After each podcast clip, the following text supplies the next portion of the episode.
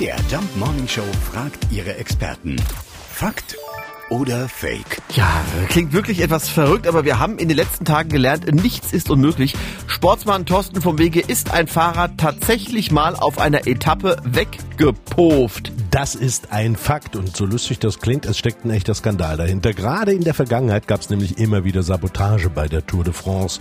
So wurde dem Franzosen Henri Cornet 1904 ein Schlafmittel ins Mittagessen gemischt. Klingt vielleicht kurios, war aber tatsächlich richtig gefährlich.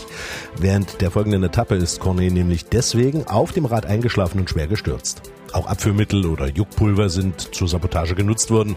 Man sägte auch mal einen Rahmen vom Rad an oder streute Nägel auf die Straße. Übrigens, Cornet gewann als knapp 20-Jähriger die Tour 1904 trotz des Sturzes und ist damit bis heute der jüngste Tour de France-Sieger.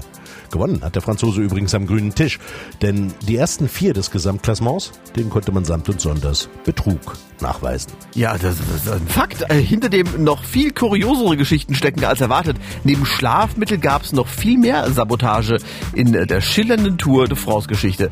Dankeschön, Thorsten vom Wege. Fakt oder Fake? Jeden Morgen um 5.20 Uhr und 7.20 Uhr in der MDR Jump Morning Show mit Sarah von Neuburg und Lars Christian Kade.